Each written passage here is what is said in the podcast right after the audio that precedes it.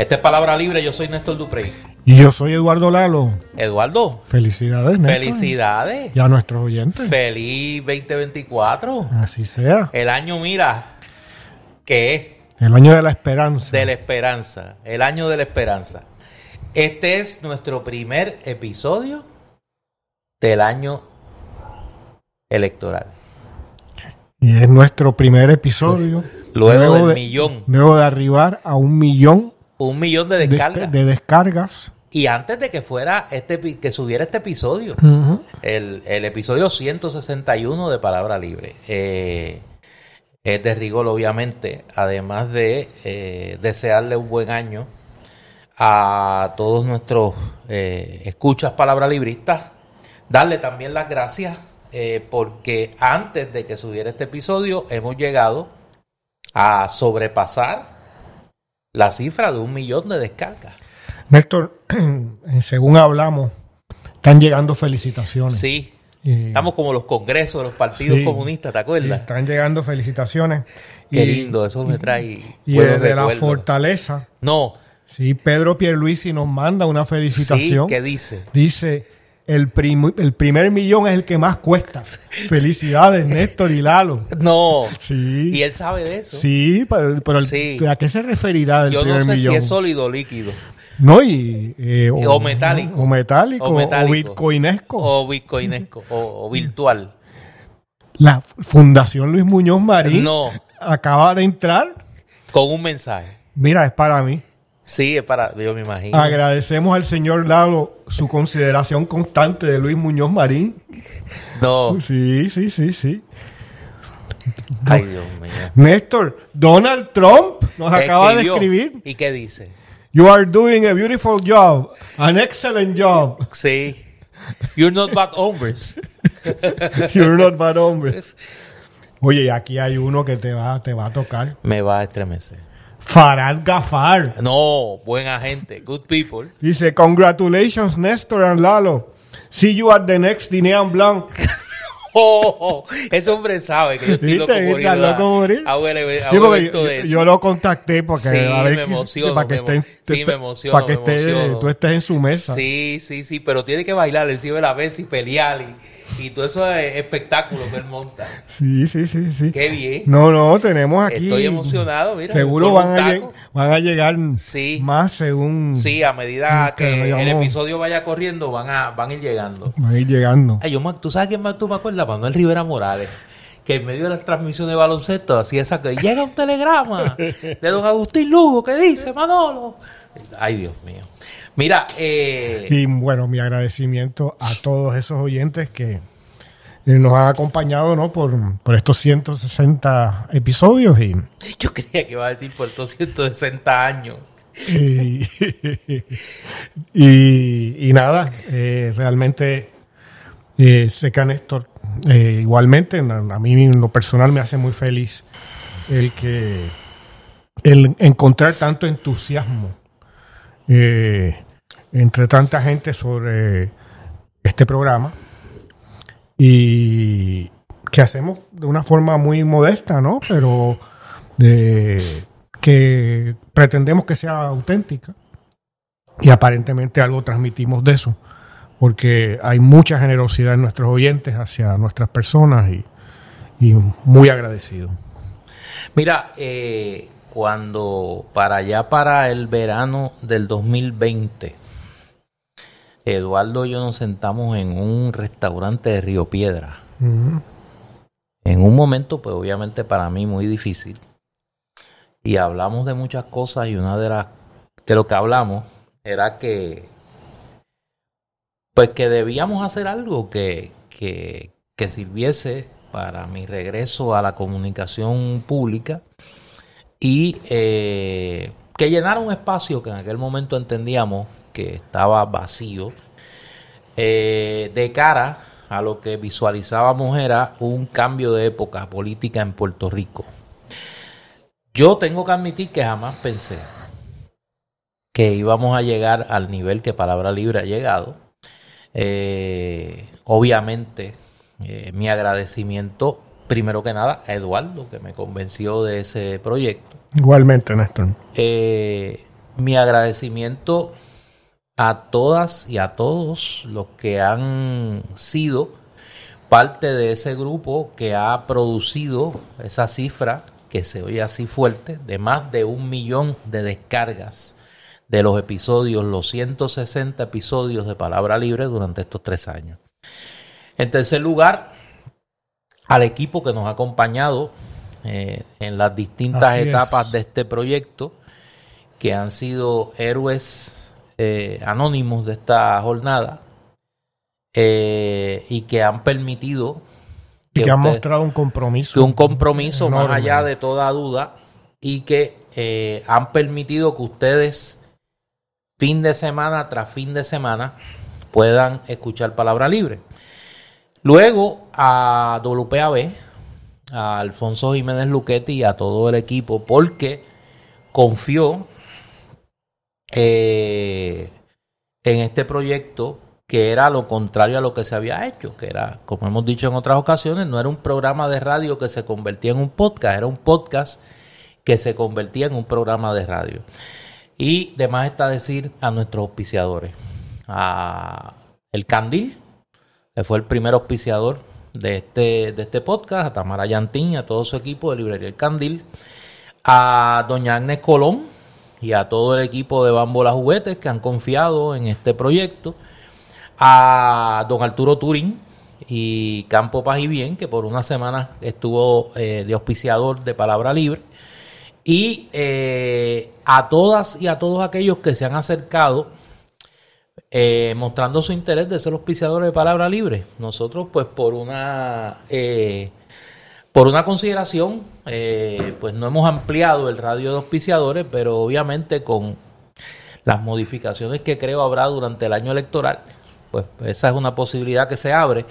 Y queremos darle las gracias a nuestra eh, querida amiga eh, Carmen Marrero, la profesora Carmen Marrero, y el grupo, y el grupo Cafés, porque son los que proveen la cortina musical de este, de este podcast. Así que a todas y a todos ellos, gracias, porque eh, han hecho de Palabra Libre el podcast exitoso que es. Nuestro compromiso es durante este año electoral, para que nadie esté especulando, eh, brindar el mismo o mejor trabajo eh, para ayudar al país a entender este momento complejo y para que superemos de una vez y por todas esta pesadilla que en la que se ha convertido el bipartidismo eh, en Puerto Rico. Bueno, Eduardo. ¿Qué le pasó a, a Doña Tata? Qué fuerte. Eh, oye, hoy coincidieron tantas cosas. Suerte que era la presidenta del Comité de los Jurídicos de, la, Comisión de los Jurídicos de la, Cámara. De la Cámara. Suerte que era una persona de gran prestancia moral, ética y con una gran espiritualidad cristiana. Pues. Si no hubiera eh, tirado la bomba.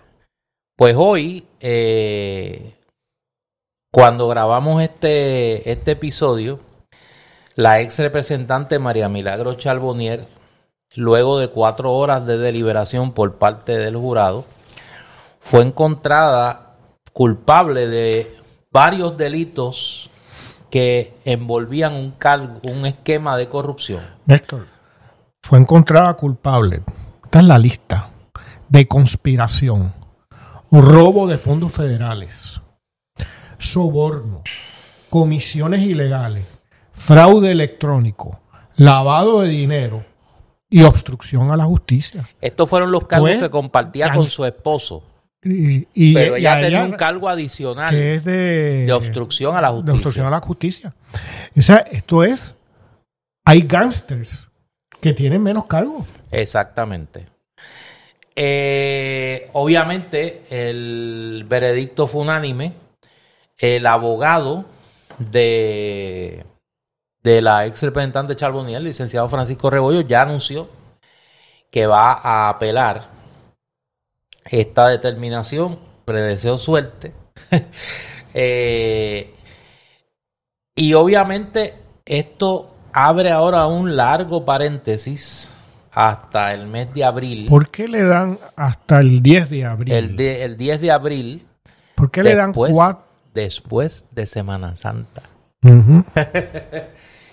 ¿Por qué le Vale la dan? pena señalar. ¿Por qué eh, eh, hay una para su sentencia es eh, toma cuatro meses? ¿Por qué eh, con una fianza le, permiten estar en esos cuatro meses en libertad? Para que pueda reflexionar. Ujú. ¿Tú Para crees? que siga reflexionando. Le han dado más break de reflexionar que a mucha gente. Mira, eh, Y mira, quiero decir también aquí que aquí lo dijiste tú en un episodio reciente, ¿no? De que se, el peligro de la Edwin, lo que llamamos la, la Víctor Fajardización. Fajardización del proceso. Y evidentemente aquí parece haber un intento de que esto se acabe rápido Claro. y no se hable más y ver si eh, eh, Tata Charbonniers eh, a- se inmola sola junto a su marido y no implica a nadie más. Veremos a ver. Yo creo que aquí, eh, aquí hay varias cosas, varios, varios niveles de, de esta, de este caso que a mí, me, interesa señalar.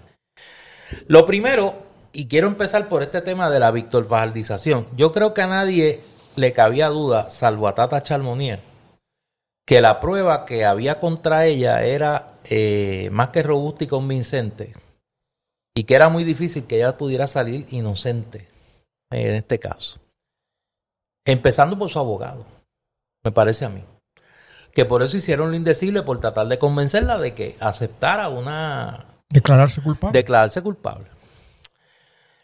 Cuando nosotros hablamos de la Víctor Fajardización, hablábamos, y lo explicamos aquí, de que antes del receso, eh, antes del receso de la Navidad, cuando no sabíamos que iba a haber un receso, había que estar pendiente de que no se diese una circunstancia que permitiese que más allá de la evidencia contra María Milagros Charbonnier, otra, otro contenido de la evidencia que se había acumulado en este caso, como en el caso de Fajardo, que implicaba a otras figuras del Partido Nuevo Progresista, saliera a la luz. En aquel momento, nosotros explicamos aquí que en el momento que se iba a sentar, eh, el compadre de Víctor Fajardo, José Omar Cruz, que era el que tenía la bitácora con las anotaciones de los líderes del PNP que habían recibido dinero de lo que de la caja fuerte de Víctor Fajardo allí en el Departamento de Educación. El juez Héctor Lafite eh, de- decidió detener el caso. Detener el caso. Eh, y el saldo fue que Víctor Fajardo fue encontrado culpable sin que José Omar Cruz se sentara allí a declarar. Y que nosotros, cuando surge el receso aquel, ahora, eh, producto de la enfermedad de la juez Silvia Carreño, nosotros planteamos que aquí iba, podía producirse una circunstancia en que o Tata Charbonnier fuese, hiciese un acto de contrición y levantara las manos y dijera, bueno, pues yo soy culpable y vamos a dejarlo aquí. O se produjese algún otro evento cuyo resultado fuera igual que en el caso de Víctor Fajardo, que la evidencia que tenía la Fiscalía Federal, que implicaba a otros dirigentes del PNP, no desfilara. Y eso fue lo que pasó. La Fiscalía Federal decidió que no iba a sentar a declarar a unos testigos. El caso del licenciado Luis Bolini, por ejemplo, que admitido por la Fiscalía Federal había estado alambrado y grabó una cantidad de conversaciones, incluyendo con figuras del PNP que no necesariamente eran Tata Charbonnier ni la gente de su oficina, uno. y dos, el caso del exalcalde Cataño, Félix Delgado. Además de eso, y esto es un elemento novel, esto no estaba en aquel momento, parecería ser que ambos testimonios los están guardando para una ocasión futura. Y ahí es que yo quisiera, antes de pasarte, de pasarte los, los topos a ti, señalar que para mí lo más importante de este caso, además de eso, fueron las expresiones tanto del director para Puerto Rico del FBI, Joseph González, como del director de la División de Corrupción Pública de la Fiscalía Federal, Seth Erb. Hacía tiempo que yo no oía a dos funcionarios federales hablar con tanta contundencia y claridad sobre cuál es su intención de cara al evento electoral. Allí el fiscal Erb dijo en varias ocasiones que hay investigaciones en curso sobre figuras políticas y que independientemente de que sea año electoral, ellos si tienen los casos listos los van a someter. Y cuando le preguntan si vienen acusaciones, él dice que no puede, igual lo dice el jefe del FBI, José González, no lo puede ni confirmar ni negar. Nosotros dijimos aquí en Palabra Libre, al finalizar el año, que habían elementos que iban a influir en la elección que no eran predecibles en este momento. Y que habían una serie de casos en, la fiscalía, en el Tribunal Federal que iban a decidir las elecciones del 2024. Por ahí viene el caso de Wanda Vázquez, que es el próximo main event allí en La Chaldón. Está la vista de sentencia de Ángel Pérez, que la última posposición fue para febrero. Está la vista ahora de sentencia de Tata Charbonnier, que es para abril. Y en medio de esos tres procesos, podríamos tener una ronda adicional de acusaciones contra figuras políticas.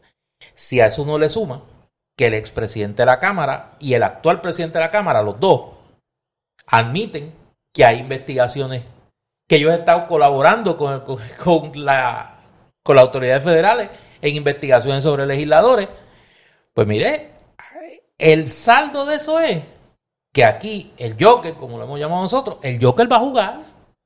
El Joker va a jugar de cara a las elecciones del 2024. ¿Contra quién y para qué? Eso lo sabremos pronto. Mira, Néstor. Tata Charbonnier, ex representante electa por el Partido Nuevo Progresista, como decía hace unos minutos, ha sido hallada culpable de los siguientes delitos. Conspiración, robo de fondos federales, soborno, comisiones ilegales, fraude electrónico, lavado de dinero y obstrucción a la justicia. Esta señora presidía la comisión jurídica de la Cámara de Representantes. Eh, eh, y no solo eso, era una de las eh, eh, fue, ex, si no me equivoco, ex secretaria general del Partido Nuevo Progresista. O sea, fue secretaria general del Partido Nuevo Progresista. Y fue vicepresidenta del Colegio de Abogados. Y eh, era la persona que decía representar a los movimientos o a las iglesias evangélicas eh, al más alto nivel en el gobierno. Eran sus aliados. Eran su representante. El grado de, de escándalo que estos cargos, que la, estar en el puesto, ¿no? Ostentando estos cargos a la vez que se cometían conspiración, robo de fondos federales, etcétera, ¿no? Todo eso, esa lista, esa lista que he hecho que cualquiera de ellos, o sea, robo de fondos federales es ser un pillo, ser un ladrón. El soborno muestra una actitud gangsteril, ¿no?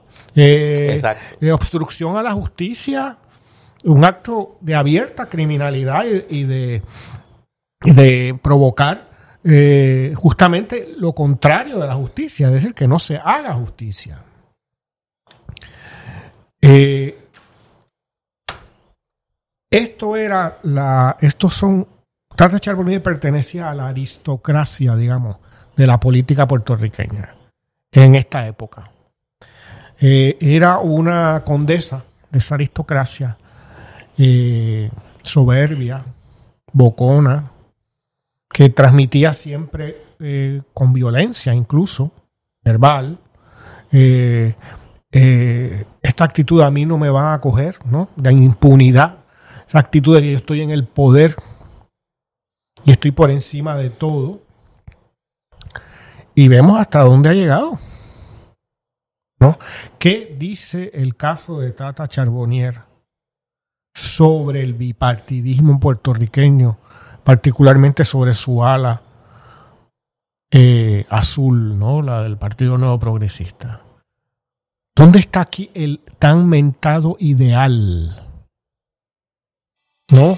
Cuando lo que tenemos es son un listado de actos delictivos sumamente serios de ella, de su marido y de su hijo, que por un acuerdo previo eh, la Fiscalía Federal lo dejó, no decidió no acusarlo.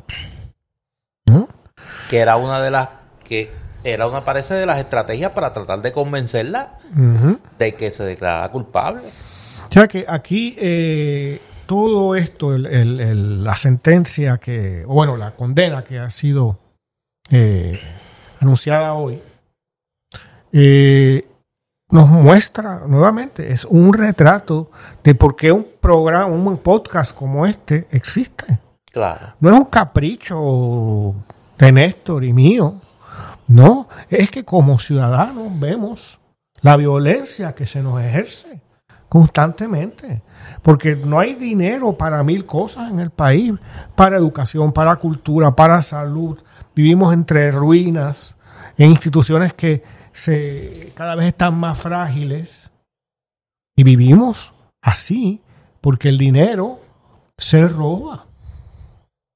Porque hay gente que eh, es capaz de decir que es cristiana, que es democrática, hoy mismo, cuando luego de, de, que haya sido hallada culpable, en los pocos que habló a la prensa, lo que dice es que esto, esto es normal en la democracia. No, es el sinsentido de decir cualquier cosa. Y es la soberbia también. Y la soberbia, claro. Que la mantuvo hasta el final. Y la seguirá teniendo por lo menos una semana, si no luego ya se ablanda o la ablandan, ¿no? Eh, pero es la actitud de condesa, estos son aristócratas. Son aristócratas que de, la política bipartidista eh, y vivían de esa manera, con la ostentación, ¿no? Explotando a los siervos, que somos nosotros, ¿no? metiendo en problemas al que sea, ¿no? Con tal de ellos enriquecerse, haciéndose, haciendo las hipocresías más grandes, no hablemos de la cuestión religiosa, que aquí estaba envuelta, ¿no? Y lo que es peor, eh, esta es, no es un caso aislado, porque esto que hacía Tata Charbonnier tenía que estar todo el mundo enterado, por lo menos en el partido, en el partido Nuevo Progresista y allí en la Cámara de Representantes y en las estructuras de partido. Y no se hacía nada. Pero es que fíjate, es que es peor. Mira, y hay dos elementos que, a mí me parece que hay que puntualizar aquí. Número uno, Tata Charboniel, como tú muy bien señalas, no era ninguna eh, ningún oficial raso en el PNP. Fue su secretaria general. Fue una figura muy cercana primero a Pedro Rosselló y luego a su hijo, Ricardo Rosselló. Era la segunda figura de Johnny Méndez, el presidente de la Cámara, y era una figura enlace del PNP con el liderato religioso fundamentalista en Puerto Rico. No era, así que no era ninguna, eh, no, no era cualquiera en el PNP. Y segundo, no hay duda de que aquí hay una investigación federal sobre la posibilidad de que el esquema del cual se le acusa a Tata Charbonnier y hoy se le encuentra culpable sea compartido con otros legisladores en Cámara y Senado. Particularmente, en los pasados días ha estado circulando salarios de eh, empleados y empleadas de la Cámara de Representantes bajo la presidencia de Johnny Méndez, que dictan mucho de ser los salarios comunes tradicionales para personas en la misma posición. aún en la Asamblea Legislativa. Lo segundo, parecería ser que aquí hay una especie de compadrazgo entre los distintos cuerpos legislativos en la contratación de ese personal. Eso es de antaño. O sea, aquí hay hasta un libro de la década del 30 que se escribió, lo escribió un legislador, Epifanio Fis Jiménez, no tiene que ver con Epi Jiménez, que después fue legislador, que se llama El Racket del Capitolio. Lo escribió en 1939 sobre ese mismo tema, el nepotismo y de la contratación de las amantes de un lado y de otro y, y tal. El problema es que ahora parece que ese esquema lo está investigando la Fiscalía Federal. Eh, y lo segundo, que me parece que pone en evidencia eh, este caso, es la hipocresía claro. de Tata Charbonnier. Y yo quiero recordar un incidente. La incoherencia total. Eh, un incidente que ocurrió relacionado a Tata, a Tata Charbonnier y que me parece que es una de las grandes reivindicaciones de este, de este, de este proceso. Eh, el 11 de julio del 2017 se publicó en el periódico Primera Hora eh, la tradicional tirilla de Pepito. Y esa mañana la tirilla de Pepito comparaba a María Milagro Charboniel con un zafacón. Eh, eso provocó que en menos de 24 horas eh, la tirilla de Pepito fuera cancelada del periódico Primera Hora. ¿Por qué? Porque desató una andanada de ataques y críticas del liderato del Partido Nuevo Progresista contra el periódico Primera Hora, contra los autores de la tirilla de Pepito. Y ahora resulta que Pepito se quedó corto. Ahora resulta, cuatro años después, eh, no, seis años después, que Pepito se quedó corto. Pepito se quedó corto al dibujar a, a Tata Charbonnier como un zafacón. Y hay que recordar los derroches de intolerancia de esta señora contra muchas figuras en Puerto Rico. Los ataques que desató contra Manuel Natal. ¿Cómo se refería en el hemiciclo de la Cámara a Manuel Natal? Una de las que le puso el apodo de carne perro a Manuel Natal fue Tata Charbonnier. Los ataques que desató María Milagro Charbonnier contra Alexandra Lúgaro. Mire, y todo Puerto Rico sabe que Alexandra Lúgaro no es santa de mi devoción. Pero las cosas hay que decirlas como son, como dice el amigo Ángel Rosa. Que lo decía en Caco y no lo va a decir el Noti1, las cosas como son. Eh, Así que yo creo que aquí la hoja de parra de la clase política en Puerto Rico se vuelve a caer. Se vuelve a caer. Y si quedaba por probarse. Del, la clase. por eso ahí es que voy. Si quedaba por probarse la insuficiencia moral del liderato del bipartidismo en Puerto Rico, este caso, espero que haya convencido a los que no ha convencido. Este caso y el rabo de esta chiringa. Porque esta chiringa tiene un rabo largo. Yo espero que acabe de convencer a los que no estén convencidos de que esa es la calaña que controla el bipartidismo en Puerto Rico. De eso es lo que estamos hablando. Del zafacón que dibujó Pepito, representando a Tata Charbonnier. Ahora, ¿qué va a pasar aquí? Pues uno no sabe.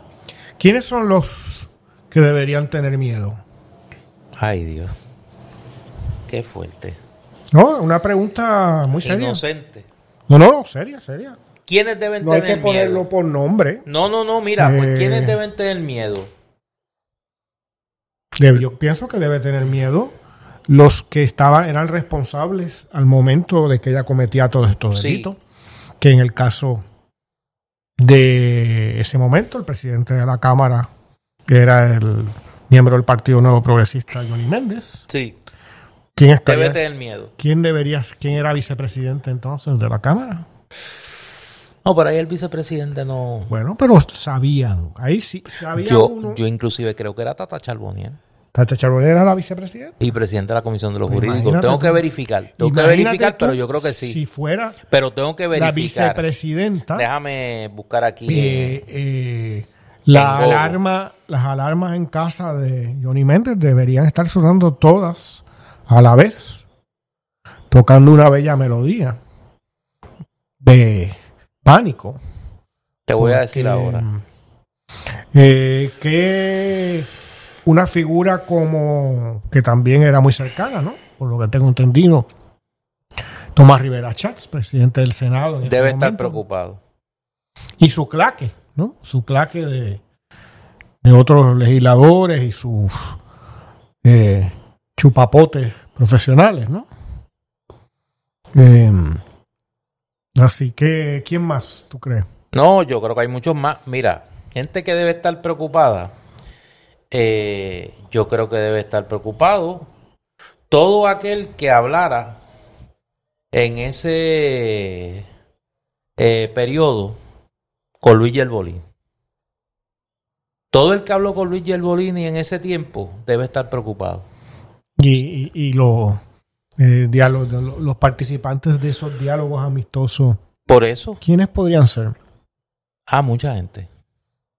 Mucha gente, mucha gente muy cercana al entramado financiero del PNP y al, al entramado contratológico del PNP. Yo creo que esa gente deben estar. Y eso salpica por, por la bahía de San Juan. Sí, puede salpicar, puede salpicar. Yo creo que deben estar preocupados los legisladores que practican el mismo esquema que Tata Charboniel, que tienen empleados con sobresueldos y reciben comisiones. ¿Tú te acuerdas? De esos salarios. eh, a unos días de que fueron las Los que tienen secretarias ganando 10 mil dólares, Sí, sí. los que tienen recepcionistas ganando 8 mil y 10 mil dólares, los que han empleado a las novias o a los novios de otros legisladores en otros cuerpos con unos salarios exorbitantes, toda esa gente deben de estar preocupados. Eh, Tú recuerdas a unos días de la elección del 2020 que, ¿cómo se llama, Dios mío? Eh, la que era candidata por el, el precinto 3 de, de Victoria Ciudadana. Eva Parado. Eva Prados consiguió eh, que se publicara una lista de las nóminas ¿no? de la legislatura, que fueron un escándalo. Esas nóminas las estarán examinando. Esas son las públicas. Bueno, no, eso se, esas nóminas se entregaron por admisión de los presidentes, el presidente pasado y el presidente actual de la Cámara. que ellos entregaron una serie de información a las autoridades federales. Eh, por- porque hubo un, un- la- los, obligó, los, los obligaron los tribunales, ¿no? Correcto. ¿no? Eh, imagínate lo que eso impli- lo que eso ya dice, de que no se quieran gente que recibe salarios públicos, que son funcionarios electos, no se quiere dar información, sus jefes, si el presidente del Senado, presidente de la Cámara, no quieren dar información pública, hacer información pública sobre una cuenta en un restaurante que pagamos nosotros y que está mal hecha, está inflada. Yo, mi recomendación a toda esa gente es que, como dice la amiga Carmen Enita Acevedo, eh, pegue el teléfono en la nevera. Búsquese el teléfono de un buen abogado y péguelo, téngalo en la nevera puesto.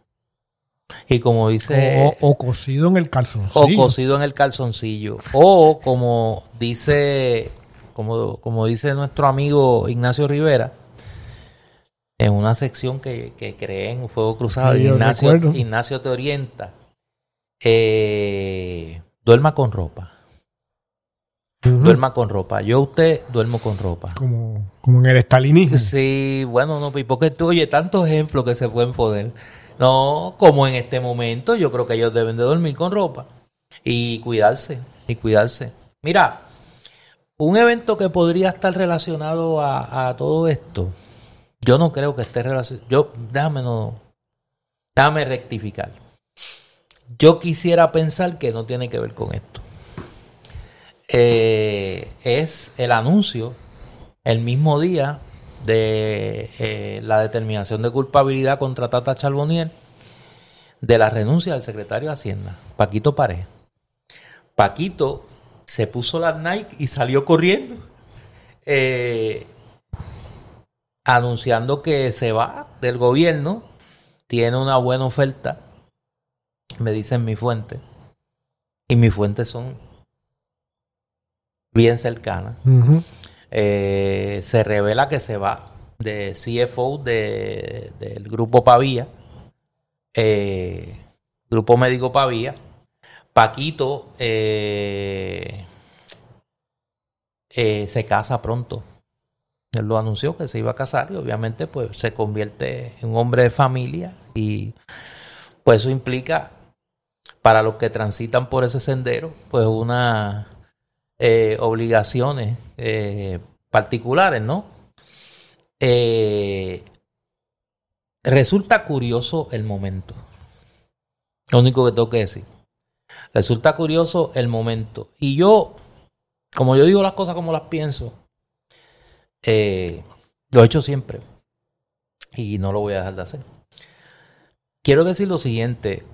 En ese lodazal que ha sido el gobierno Roselló Vázquez Pierluisi. La figura del secretario de Hacienda ha logrado mantenerse eh, libre de toda esa de, toda esa costra, ¿no? Yo creo que ha sido un funcionario que se va con logros importantes. Yo creo que la puesta, la puesta en marcha por fin del sistema Suri, eh, que facilita a comerciantes y a contribuyentes pues el trámite de sus asuntos con el Departamento de Hacienda. Ya no hay que bregar con aquellas filas catastróficas allí en, las colecturías y, y, todo lo demás. Y el manejo de las finanzas del Estado en un momento complicado, eh, con la quiebra, la Junta de Control Fiscal y demás. Pues me parece que es justo decir, por lo menos de mi parte, que, que, se va con un buen desempeño. Yo creo que, que que él sabrá por qué se va ahora. Eh, y yo por lo menos en mi caso le deseo lo mejor. Me parece que eh, luego cuando pase la niebla con N, eh, pues puede regresar en mejores circunstancias al servicio público.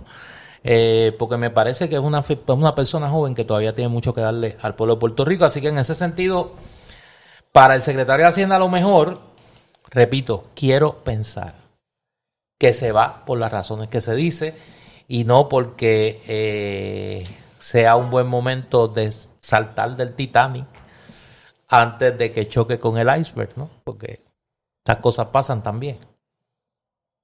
Así que hay que observar qué pasa con qué pasa con esta investigación y su rabo, porque me parece que todavía eh, todavía falta ahí. Oye, Eduardo, yo he pensado mucho en ti. Así. ¿Ah, en estos días, sí, sí, sí, sí. Porque te admito que me hubiese gustado tener un episodio de Palabra Libre cercano al evento que representó el regreso tú sabes que lo que me... Del de Ricky Rosselló. Eh, lo que me recordó eso, que fíjate, una crónica que tú podrías hacer. Al detalle. Eh, no. Que cuando estaba la dictadura de Pinochet en Chile, ¿no? Sí. Eh, hubo un Miguel Litín. Era Miguel un, Litín. Era un director de cine muy importante chileno. Exacto. En el exilio. Exacto. Y logra entrar eh, a Chile, ¿no? Eh, haciéndose pasar por otra persona y logra filmar un documental. Sí, la aventura clandestina de Miguel Litín en Chile. Que escribe eh, Gabriel García Gabriel Márquez. García Márquez. Correcto. Pues yo creo que Ricky Rosselló, salvando todas las enormes diferencias con Miguel Litín, Pobre Miguel Liti. No, a, a favor de Miguel Liti, por supuesto. Fue un viaje clandestino de, de Ricky No, Rosselló. no fue tan clandestino. No, bueno, no, no, pero no. estaba en, un- en una casa de seguridad allí con, con, con- En un compound. en un compa- en un Ese hombre compound. no puede salir a la calle. No, en un compound. Este, oye, pues mira, yo, yo venía con una analogía histórica. Eh, parece, no, no, no tan sofisticada como la de Miguel Litín. A ver, ¿cuál era la tuya? No, es que los latinoamericanos tenemos, y, y- y los PNP son los más latinoamericanos de la en términos de en el peor sentido no, de la no, no, palabra. en el peor sentido. O sea, los Dictatoriales, practicantes abusadores. de los peores elementos de la cultura política latinoamericana son los PNP. O sea, y ellos eh, no se dan cuenta de eso. O sea, ellos serían felices, felices en cualquier país autoritario latinoamericano. O sea, y, y una de esas distorsiones es la rehabilitación de los políticos corruptos y los dictadores en América Latina. Y yo le comentaba a alguien en el, en el receso que me vino con este tema, yo le decía, mira, pero si Marcos Pérez Jiménez, el dictador venezolano, salió electo senador en democracia. Si ahora mismo, si no fuera por la sensatez de la Junta Central Electoral Dominicana, el nieto de Rafael Leonidas Trujillo y Molina, generalísimo, eh, padre de la patria nueva y todos los demás calificativos que él obligó a que se le impusieran, eh, que a la sazón es hermano de la ex fiscal federal. Ramfis Domínguez Trujillo. Ese es su nombre. Eh, fue inhabilitado para correr para la presidencia de la República Dominicana porque quería correr. En Guatemala hubo un dictador, uno de los más sanguinarios, Efraín Ríos Montt, que luego fue candidato a presidente de Guatemala. O sea, solo desde esa torcida lógica se puede entender que un hombre que fue expulsado por el pueblo de Puerto Rico de la gobernación, como Ricardo Rosselló, sea recibido como una especie de héroe en el PNP. Y lo que es peor y lo que es una afrenta, me parece a mí, al pueblo de Puerto Rico En la fortaleza. que el gobernador de Puerto Rico reciba a este charlatán en, For- en Fortaleza. Solo un estupor alcohólico de dimensión eh, estratosférica, Rusa, rusa. de dimensión cosaca. Mira, solo un, un- un estupor etílico de dimensión cosaca puede ser eh, justificatorio de que este individuo se ha recibido allí. Pero es que no nos debe extrañar. ¿Cuántos votos le representa? Fuera del PNP, obviamente. No, cero, fuera el PNP cero. Cero. Y, ese es, y ese es el problema. Que Pierjuma actúa en todo esto bajo la lógica estrecha del PNP. Bueno, porque Él dice, yo voy a la primaria se del juega PNP. todo en las primarias. Yo voy a la primaria del PNP. eh, y todavía Ricky Rosselló tiene dentro del PNP una feligresía que cree que se le hizo una injusticia, que, que esto fue una gran conspiración de, de el castrochavismo con este residente y los comunistas y que no sé qué otra este otro cuento de terror Eh, y que eso lo ayuda eso lo ayuda en, el- en- al interior del PNP oiga es que en ese en ese camino se lleva enredada la dignidad del pueblo de Puerto Rico Y la propia. no, no, olvídate la propia, porque es que el que tú no puedes perder lo que no tienes. Tú no puedes perder lo que no tienes. Pero por lo menos, la dignidad del pueblo de Puerto Rico, porque este señor es gobernador de Puerto Rico. O sea, ¿cómo va a... Oye, voy a dar un ejemplo que te va a gustar. Es que aquí lo. Voy a dar un ejemplo que te va a gustar. Antes que, antes que vaya, te quiero regalar esta, la guardé para ti. Mm, Ok. Richard Nixon. Yo voy, vengo, mira, vengo con dolor en el alma, voy a hacer esta. Richard Nixon, cuando renunció a la presidencia de los Estados Unidos, Renunció. Sí, renunció. Bueno, porque lo iban a votar. Bueno, Lo iban a como Ricky Rosselló. Sí, sí. O sea, Ricky Rosselló siguió el, el- el camino de Nixon. O sea, antes que lo votaran, renunció. Sí, yo, yo sé que A técnicamente Nixon se le impuso como condición que no volviera a pisar la Casa Blanca. Bueno, es que esto debe ser como una ley de protección. Por eso, y a este individuo, el sentido común le debía decir a alguien que cómo era posible que no han pasado 10 años de esto. Néstor, lo que pasa Sabe. aquí, me- mi impresión y pensamiento es que esto se trata de una cuestión de casta. ¿No? Estos son no solo del mismo partido, po- porque sería lo de menos, porque fueron adversarios políticos. Y Ricky Rosselló le aguó la fiesta eh, a, a a Pedro Pierluisi la- antes de las elecciones del 2016 Sí. cuando lo derrota en las primarias, siendo un, un advenedizo. Pero después lo quería imponer como su sustituto, como gobernador. Sí, sí, sí, porque son la casta. O sea, aquí yo estoy seguro que esas dos familias tienen un pasado eh, de relaciones. Claro. Este, Pues si Pierluisi fue secretario de justicia de su padre. Sí, de- sí, de no, pero aún más allá. Aún más atrás. Porque estos son, son los sectores que, que decidieron con éxito relativo ser intermediarios de los americanos. Ah, esa es buena, esa es buena. Y entonces es ese sector Que viene desde allá. que viene de hace un siglo y pico. ¿Ok? Este, mira los apellidos, estos son post cédula de gracia. ¿No? Rosselló un apellido, apellido catalán, Pierluisi un apellido corso. O sea, estos no vienen de Extremadura ni de África. Ok. Eso ¿no? suena. Ni son eh, herencia indígena. Vas bien, vas bien. Entonces, eh, esos nunca fueron puertorriqueños, esos fueron eh, intermediarios del poder colonial, primero español y posteriormente estadounidense. Y, y cuando digo que tienen relaciones, es que seguramente habrán tenido relaciones eh, personales, comerciales, etcétera, políticas.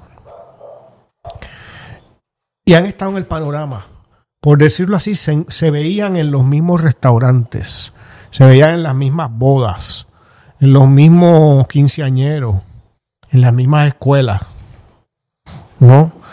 Y hay un, imagino que con cierto paternalismo quizás hay un, en ese sector un cierto sentimiento que les produce Ricky Rosselló como este hombre joven, torpe, que cometió unos errores que lo llevaron a la ignominia, a la autodefenestración. O sea, él mismo se, a, través de ese chat y de otros acontecimientos también, eh, mostró un proceso de, de, de, autodestrucción política, ¿no? Y se le coge pena. Aunque sea, como digo, de manera paternalista y a lo mejor hipócrita, pero hay que pasarle al pobre nene la, la mano, ¿no? Y que no se sienta tan solo, ¿no? Yo creo que hay algo de eso. Como si estuvieran en un, esos viejos clubes que existían en otros países que tenías que tener tal ingreso o tales condiciones, a veces de raza, etcétera, ¿no? En Estados Unidos, en otras épocas, eh, para pertenecer a, a, digamos, a ese esa asociación o ese country club o a lo que fuera. Pues ellos se encontraban en el country club. Y esa familia seguramente se ha encontrado de esa manera hace mucho tiempo. En el Y- Hilton, en el Caparra Country Sí, Club. no sé dónde, pero en ese mundo eh, y, y tienen relaciones y hay una hay una solidaridad mínima y como esa casta siempre gobierna de espalda a los puertorriqueños, ¿no? O sea, nosotros somos eh, algo que en otras épocas despreciarían sus ancestros y sencillamente nos, nos verían como gente a explotar. Pues a lo mejor no es tan crudo en nuestros días, pero la actitud sigue siendo la misma en términos estructurales, ¿no? Y, y poco les importa nuestra opinión, porque nosotros somos una humanidad de una categoría inferior a la de ellos, ¿no? Hay una idea de, que... Necesitan los votos, pero no. Eso no quiere decir que vamos como. Yo, yo he hecho esta anécdota otras veces. Eh, alguien a mí me explicaba el PNP como con, con esta eh, imagen, ¿no? Hay dos PNP. Cuando el PNP hace una actividad en el Coliseo, José Miguel Agreló, hay un PNP que está en las gradas y en el, en el, en el tablero allí, que ponen las sillas y demás. El otro PNP, el que manda de verdad, está en las góndolas. Está encerrado allí en las góndolas de cristal y no se mezcla con ese PNP, Fíjate que la, la con prueba ese de, PNP. de eso que tú estás diciendo es eh, la el rango de ridículo que tiene, digamos, una figura como Pedro Pierluisi cuando intenta parecer. eh, Cuando baila como un huívelo. Sí, eh, o cuando se pone bravucón o trata de ser un macharrán. Eso, eso, o eso. todo ese tipo de cosas porque no le sale ¿por qué? porque no lo conoce. Nunca ha vivido en donde esas actitudes muchas veces sumamente negativas, eh, como la violencia, ¿no? De así del que se, de alguien que se le impone a otro por la fuerza, son estrategias de supervivencia. ¿no? Porque vives en condiciones de pobreza o de situaciones de, de graves problemas sociales que él ha desconocido a lo largo de su vida. Eh, y eso va desde lo cultural, pues que no sabe bailar eh, la música popular, ¿no? Eh, que no la conoce, que no... que Sí, no- esta cosa, esta cosa de querer parecer, como dicen ahora, pues querer parecer calle. Sí, que eso no lo tiene. Y que tú sabes, lo que se ve ridículo Sí. cuando hace eso. Entonces, pero hay una ¿no? pretensión de engaño. Porque hay gente en Puerto Rico que por una razón u otra a lo mejor pues no, no, no tenga esas, eh, esa, eh, digamos, esa calle. Pero no necesariamente está tratando de engañar, ¿no? Eh, eh, y eso no los hace menos puertorriqueños, ¿no? Eh, pero aquí hay, un, hay una manipulación, un intento de manipulación, de, de convencer a los demás que, aunque no lo parezca, yo soy como ustedes. Y, y- y no les queda bien, ¿no? Eh, y así han sido muchísimos. Y la foto esa de la señora Cari, cuando va a los eventos esto, con este, el, el guille de primera dama que ella tiene y de que, de- este, eh, que no le queda, porque no son, o sea, se ve que hay un desprecio. Fíjate que las relaciones con, la, sector, con ¿no? la gente, común y corriente, con nosotros, en otras palabras, es una relación de, eh, de dama cívica, por Eso, decirlo de eso, eso, modo. eso, eso. No, de obra de caridad. Es una obra de No, caridad. yo voy aquí y yo veo a los pobrecitos Exacto. que deben estar gra- agradecidos porque yo vengo aquí y les traigo consuelo con mis palabras Eso. y Y unas cositas. de una camiseta. Y unas cositas, exacto. sabes, y unas un- cositas. Este, y me voy luego a comer a un restaurante. en, ese, que- en ese sentido, fíjate, yo siempre he hecho la distinción con las críticas que le hago en otros en otros elementos, ¿no? Con Sila María Calderón. Yo creo que, que, que Sila María Calderón, en ese sentido, me parece que su libro de memoria es bastante, es un testimonio muy, muy eh, crudo y honesto de, ese, de ese renglón de su personalidad privada y pública. Es ese que puede sonar al principio frívolo cuando ella cuenta el descubrimiento de la pobreza, ¿no? De que ella vivía tan aislada que pues, la pobreza era una cosa como que, que, que extraña a su, a su realidad, ¿no? Pero ¿cómo entiende que la pobreza no es meramente, pues eso, llevar la camisetita y que había un problema estructural en la economía de Puerto Rico, en la sociedad puertorriqueña con el tema de la pobreza? Eh, esa no es la mirada de esta gente. No. Esa no es la mirada de esta gente. Eh, por eso enfatizo, pues es una cuestión histórica en el fondo, es todo un análisis histórico, no es una cuestión sí. personal ni nada de eso. Eh, miren los apellidos, miren los apellidos de los gobernadores. Eh, eh, Barceló es un apellido catalán. Eh, em, ¿Quiénes terminó después? Sánchez Vilella no aplicaría. Eh, Ferré PR. es un apellido francés. Sí. Eh, luego Hernández Colón, pero bueno, es la aristocracia ponceña. ¿no? Eh, Barceló, eh, Rosselló. eh, luego- Barceló, Rosselló. Fortuño. Fortuño. igualmente. Eh, y luego vino. Aníbal no, Aníbal es un plebeyo. Bueno, es de los pocos. de Por los eso pocos Aníbal que- es un plebeyo. que- Y yo creo que mucha, mucho del trato contra Aníbal era precisamente por esa realidad. sí. Que era, que no era una persona de la élite económica de Puerto Rico. No venía de esa élite. Y lo que estamos viendo, pues es eso, o sea, hay una historia, o sea, es lo que eh, eh, José Luis González, ¿no? Llama la segunda invasión de Puerto Rico, Sí. en, en- la segunda colonización que se da a lo largo del siglo XIX cuando empiezan a llegar todos estos extranjeros a la España liberalizar la entrada. Y en el caso de Hernández Colón, de Rafael Hernández Colón, él no lo era, pero su esposa, doña Lila, doña Lila Mayoral, eh, Wilshi, Pues, mira venía, venía de la familia Serrayé, Eh, era, eh, pues, imagínate, Estás hablando de la aristocracia. Bueno, hasta Eh. un castillo tienen en Ponce. Sí, Imagínate sí, si eran sí, este aristocracia. Eh, pues esa es la, la cuestión. Y, y es como lo que en otras ocasiones he dicho de los hijos de, los nietos de, de ese bipartidismo. Sabes que, que a mí- que- que si lo menos que se debería esperar de ellos, no, no hay ningún problema con que se metieran a la política, pero que hubiera alguna comprensión y alguna oposición a ese pasado. Porque lo, lo menos que se le puede pedir a un joven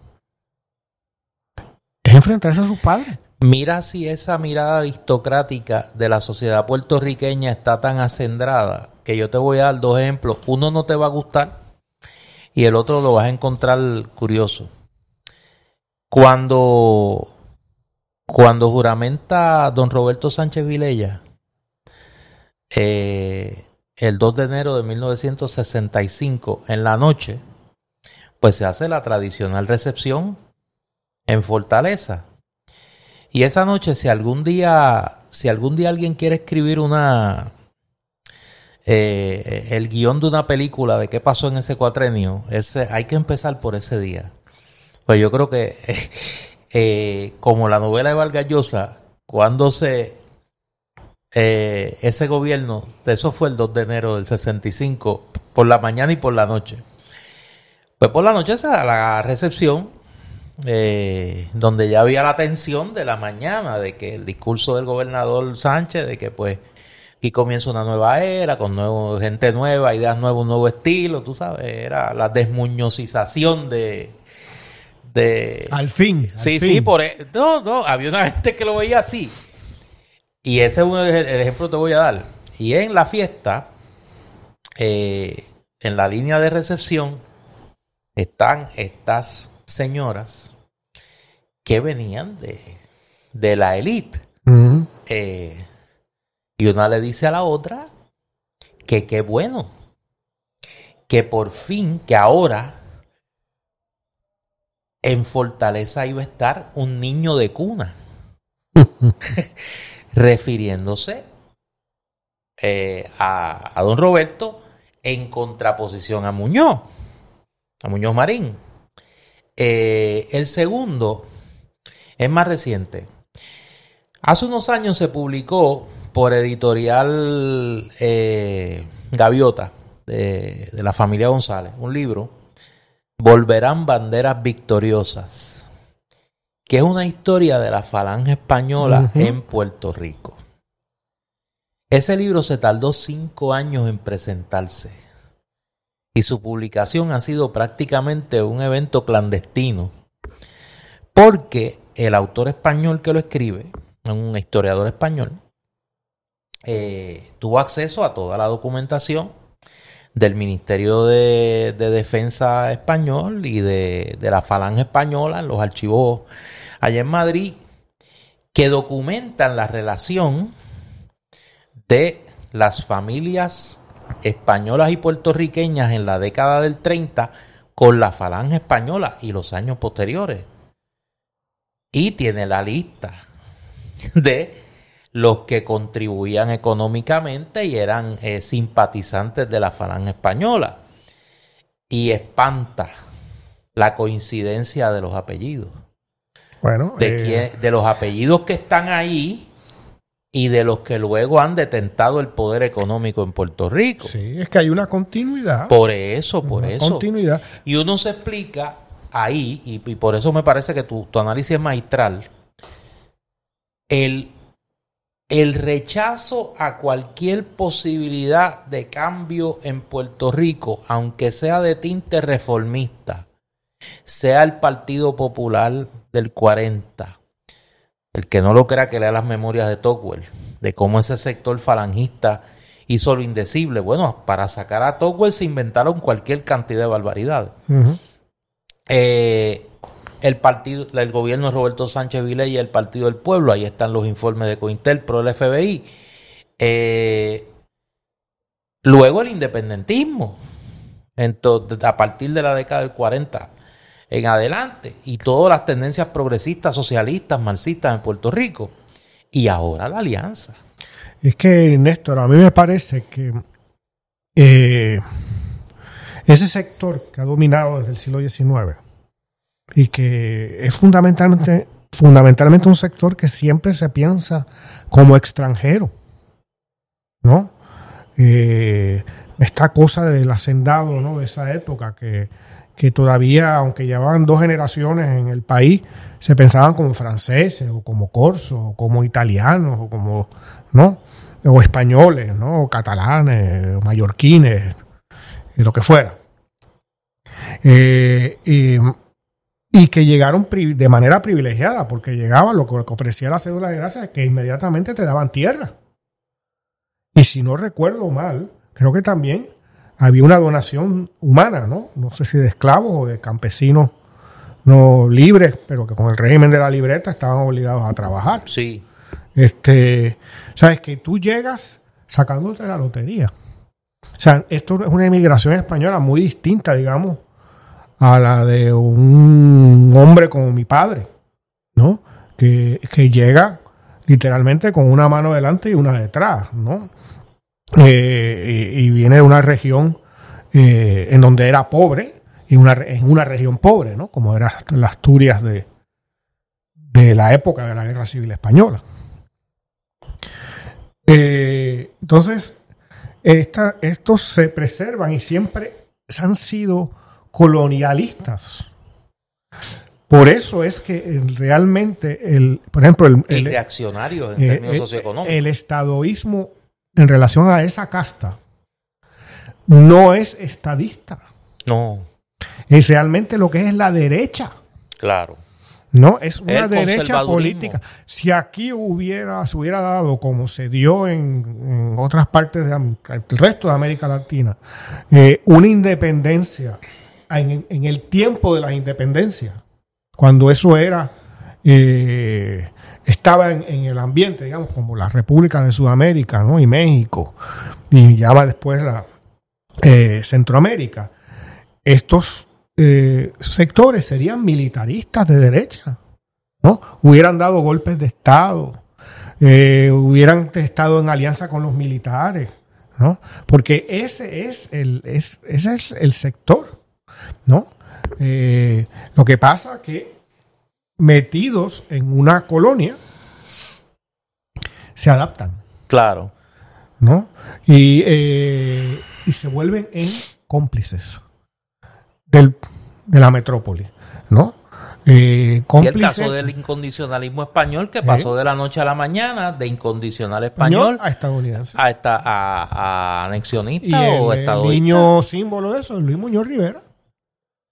El jefe. El Luis Muñoz Rivera que decía cuando se aproximaba la invasión, que ya estaba por todos los periódicos, y, ¿no? que, eh, que la sangre de los puertorriqueños, hasta la última gota de sangre por la mano, ¿sabes? Con ese verbo florido horrible que tenía, ¿no? Este, y luego, Ay, dos Dios. meses después o tres de, de, de que se van los españoles, eh, se presenta el gobernador americano para lo que hubiera menester. Usen. ¿no? Eh, y, pero es real, o sea, no, no es, no es decir, eh, quiero que esto quede claro, o sea, no es decir una barbaridad sobre alguien, esto es lo que pasó en la historia y lo vemos, está en los documentos, ¿no? Eh, eran gente con una ambición de poder, de mantener, más que de poder, de posición. Fíjate que aquí lo que está detrás de todo esto es siempre un- una posición social mantener una posición social o mejorarla. No hay eh, límites éticos frente a eso. Ah, no, definitivamente. Porque lo que cuenta, y es algo en el fondo muy antiguo, es una especie como de honor de caballero, de, de hidalgo, ¿no? Eh, de que sea lo que sea, yo tengo que tener tal tipo de casa, tal tipo de automóvil, tal tipo de casa de campo, tal tipo de estilo de vida. Eso es lo que hay que mantener. Y, la, y el puesto, que yo sea el secretario tal, el doctor yo no sé quién, el gobernador yo no sé cuánto. Eso es lo que cuenta. ¿no? Nunca eh, implica una relación con la realidad más amplia. ¿no? Yo recuerdo eh, algo que cuando estaba la campaña de la pasada elección se le ocurrió decir a Pierluisi que cuando, como para igual, para tratar de compensar su, su encapsulamiento dentro de la casta, decía que cuando él era estudiante en Estados Unidos, creo que era Nueva Orleans o algo así se, refería, que trabajó en algún día, alguna vez en un, creo que un restaurante o algo así, que él no entendía a los afroamericanos que había allí. O sea, en otras palabras, está confrontado con, con gente de otro sector social, pero esa confrontación no se da en Puerto Rico. Se da en el mundo de ser un estudiante puertorriqueño en Estados Unidos que tiene un trabajito, Exacto. pero eh, ¿tú crees que si hubiera estado otra estudiando en la Facultad de Derecho de la Universidad de Puerto Rico, Pierluisi hubiera estado trabajando en una cafetería? No, No, claro que no. porque dentro de Puerto Rico eh, la posición no puede hacer eso. Que se le vea fuera de una posición privilegiada. No, allá es posible y entonces es una aventura. Esta gente hablaba raro y yo no los entendía. Y ese será de sus pocas relaciones con ese tipo de personas. Claro. Pero en Puerto Rico, jamás. Tú vas vestido como irías a un restaurante caro, a una de esas comunidades, quizás sin chaquetón y corbata, una comunidad pobre, a hacer obra de caridad o de clientismo. Nunca a participar de la vida de esas personas, ni a conocerlas. ¿no? Y, y- y en todo esto para decir que yo creo que esto que, que- que estábamos discutiendo, ¿no? A lo que viene todo esto de la visita de Ricardo Rosselló a la fortaleza, es un asunto de casta. Este, hay que, dentro de la casta, hay que ser educado. Y este fue un tipo que fue mi adversario, me ganó, me hizo mucho daño. Luego salió mal, yo me había alegrado muchísimo de lo que le pasó porque inmediatamente quise sustituirlo. Pierluisi, ¿te acuerdas que quiso Claro. tomar el poder? Y luego me dejó el campo libre. No, y era el favorito de él, el favorito de Ricky Rosselló para sustituirlo Sí, cuando sí. ya era inminente que tenía que renunciar. El favorito. Bueno, por eso lo nombró secretario de Estado. Porque este era el Gerald Ford Exacto, de este Nixon. exacto. Te comparé a Ricky Rosselló con Nixon. Bueno, no, es que yo creo, mira, hablando en serio, esa es la analogía perfecta aquí, el caso de Nixon. O sea, claro, Nixon, y ahí sí que yo creo que, que hay que dársela, tuvo la prudencia, después que renunció a la presidencia, de no, de no pretender ese, esas imposturas de este señor. Ricardo Rosselló. Yo creo que Ricardo Rosselló quiere volver a la política electiva. No tiene más nada en la vida. Y quiere ser candidato a un puesto en el 2028 y que todas estas movidas de él y sus cuates, los brothers del chat, van en esa dirección. Este, y Pierluma se está, se está prestando para esta vaina, o sea, se está prestando para, para esta, esta eh, rehabilitación, si es que eso es posible, de, de, de Ricardo Rosselló. Vamos a ver.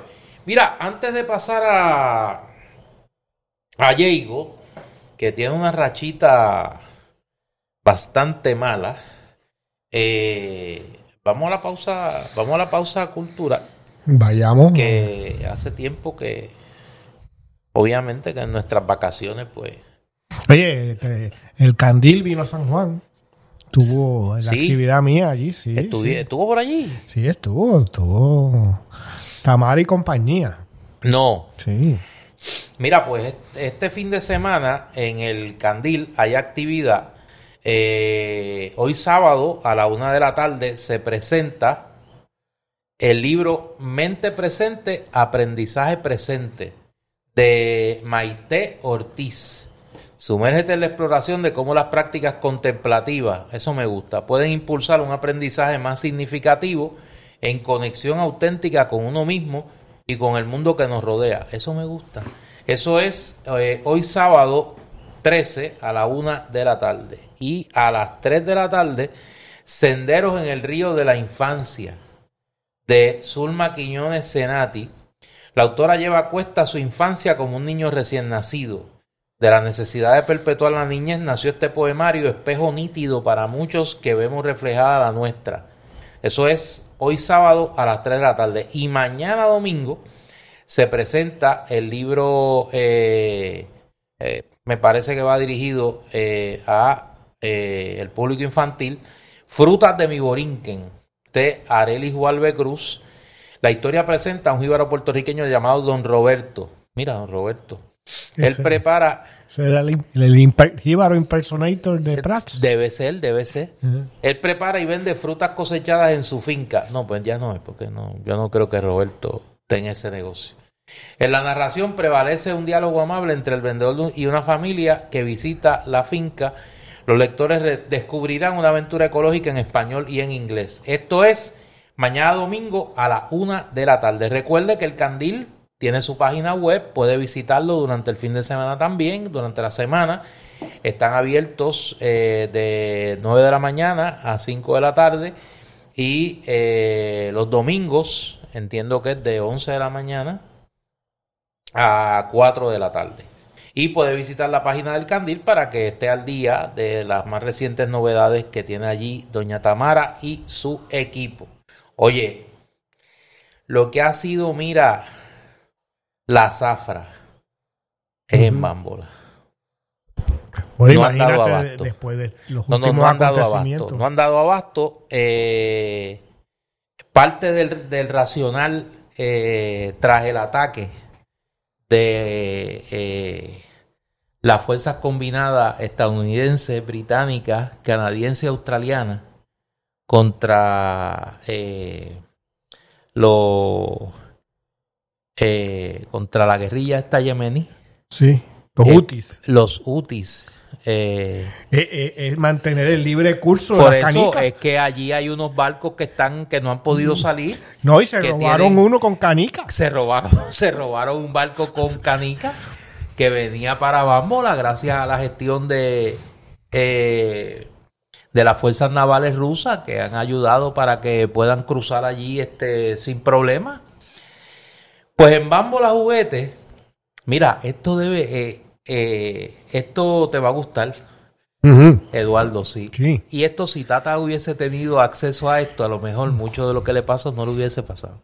Así. Mira que, que, eh, eh, es un regalo que llega, como decía aquel, a posteriori. Mm, Sí. En Bambola Juguetes comenzamos el año creando conciencia de la importancia del dinero y el ahorro desde la temprana edad. Ay, bendito, mira, ahí cae este, ahí cae piel Juma, en la Mm. importancia del dinero. Para esto tenemos artículos que además de ser divertidos, cumplen con su función educativa. Mira este, el primero se llama el Pretend to Spend Wallet. Sí. Eso es lo que tenía la, Sí, la, es- la eso secretaria. Era lo que tenía la secretaria Tata. El, el pretento O spend sea, era wallet. bien gorda así, Sí, pero, pero tres cuartas partes no era de ella. No era de ella, exacto. Es un buen juguete para enseñarle a los chicos y chicas a manejar el dinero. Este incluye su wallet o billetera, dinero, tarjetas de crédito, Mm. licencia de conducir, tarjeta de plan médico, membresía de gimnasio y hasta un cupón de 50% de ahorro. Ah, no, mira, esto lo reparten en una convención del PNP y no dan abasto. Sí, no van a dar abasto. Entonces tienen, mira, esta era la que le faltaba a Tata. Esto junto con la caja registradora. Y, Tú sabes que los muñequitos Sí. tenían una marca, la, la marca Fajardo. marca Fajardo. O sea, en vez de Acme, Sí, en vez de, en vez de marca Acme, es marca Fajardo. La caja registradora que incluye también dinero en dólares y centavos. Ay, bendito, mira. Yo conozco unos orates que cogen esto. Ay, bendito. Oye, y, y la tarjeta de crédito, ¿cuál era? El Tata Card. El Tata Card, el Tata Card, que incluye también dinero en dólares y centavos, puedes recrear en forma de juego el ir de compra, ya sea en supermercado o tiendas, y poner a los chicos en posición de venta y o comprador. Esto es, ¿tú sabes quién le va a gustar este regalo? A Milei. O sea, a Milei le va a encantar, porque esto es... eh, esto es una especie de Kindle del capitalismo. ¿Tú sabes a es montar lo- un Kindergarten cap- del ¿A capitalismo. quién tú se lo debes regalar como, como regalo de, de despedida? Sí. Ah, ¿Cómo se llama el de Hacienda? A Paquito. A Paquito. hay que regalarle una de estas. hay que regalarle una caja registradora de estas, de regalo. Imagínate que tenga ahí, no, y la caja fuerte. Y la caja fuerte.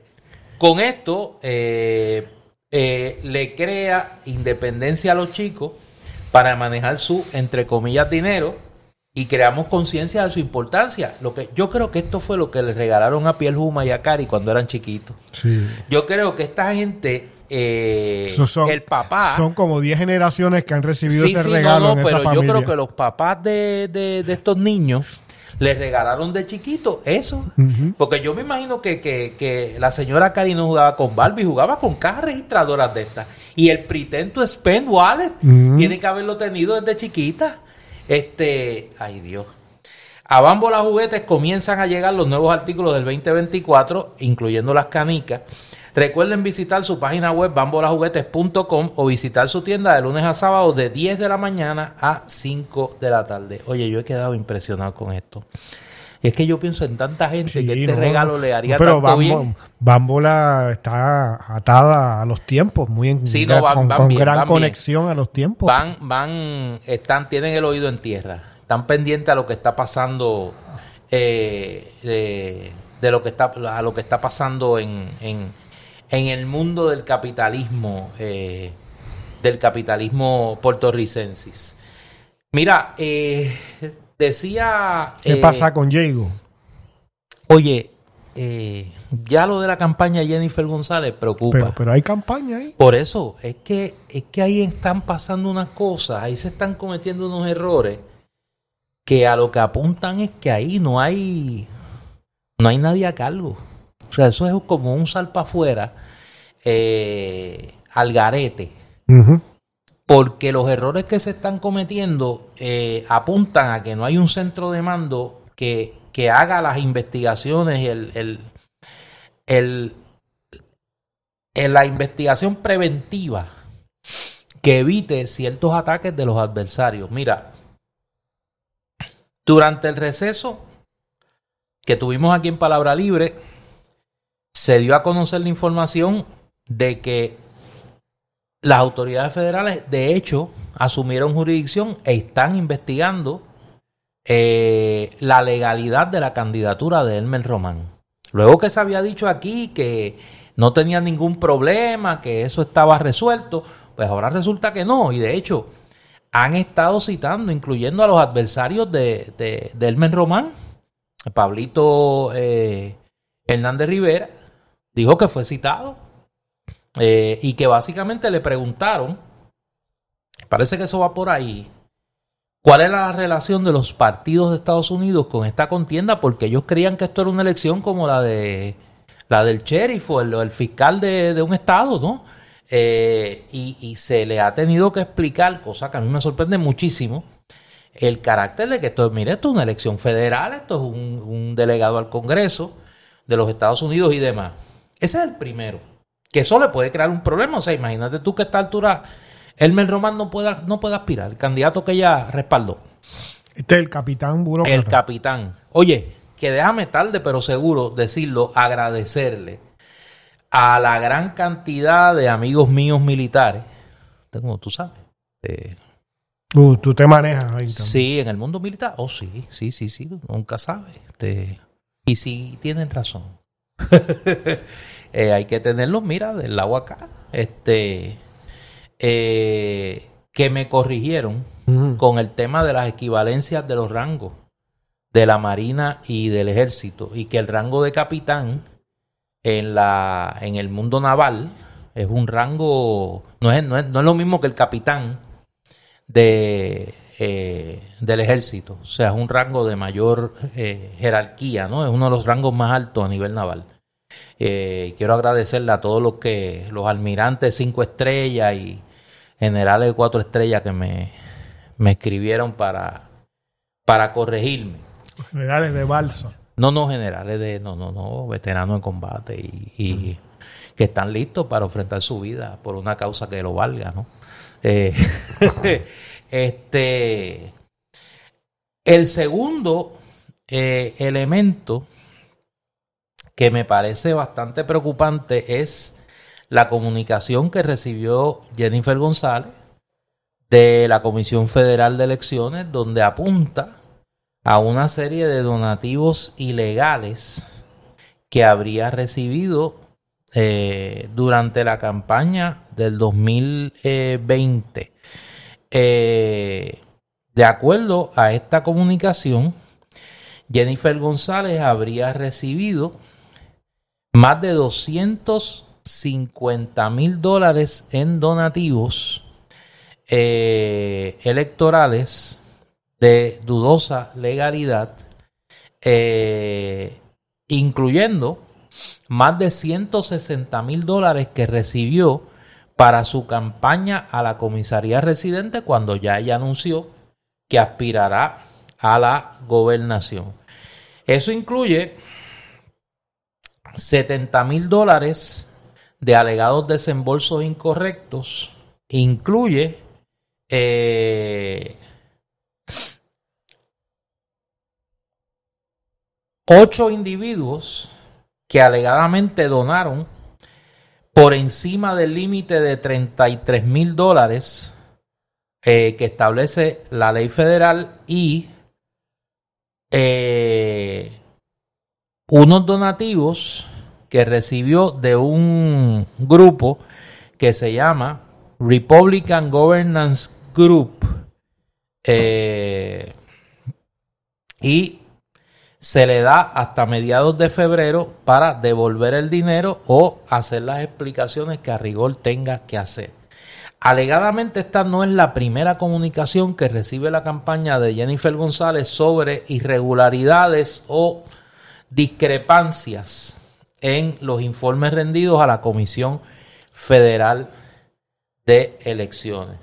Y como dirían eh, por ahí, last but not least, eh, ayer se da a conocer que uno de los portavoces de la campaña de Jennifer González, el licenciado hasta ese día, Héctor Díaz Banga, fue suspendido. Banga. Banga.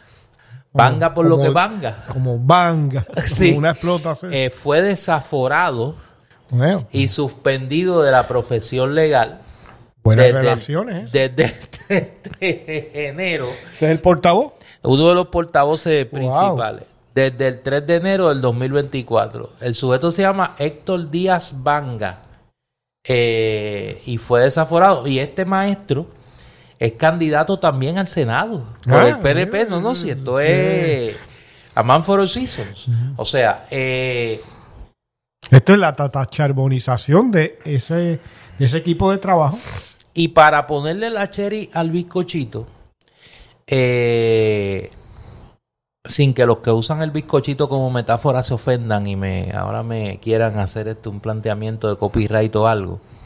Eh, porque primero usaron eso, un, eso era una canción de, de, de, reggaetón o rap. O sea, ¿quién tú eres? ¿Tu bizcochito? ¿Quién tú eres? Mi bizcochito. Eh,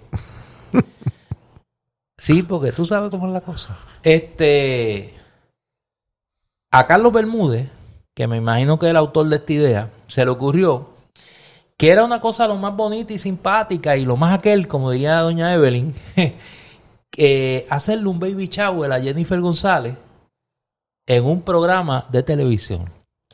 Eh, y en el programa eh, Hoy Día Puerto Rico de, Telemundo, ah. que eso creo que lo dan por la mañana. Yo como por la mañana, yo tengo mis lealtades claras y no son con Telemundo. Eh, yo veo Noticentro 4 al amanecer.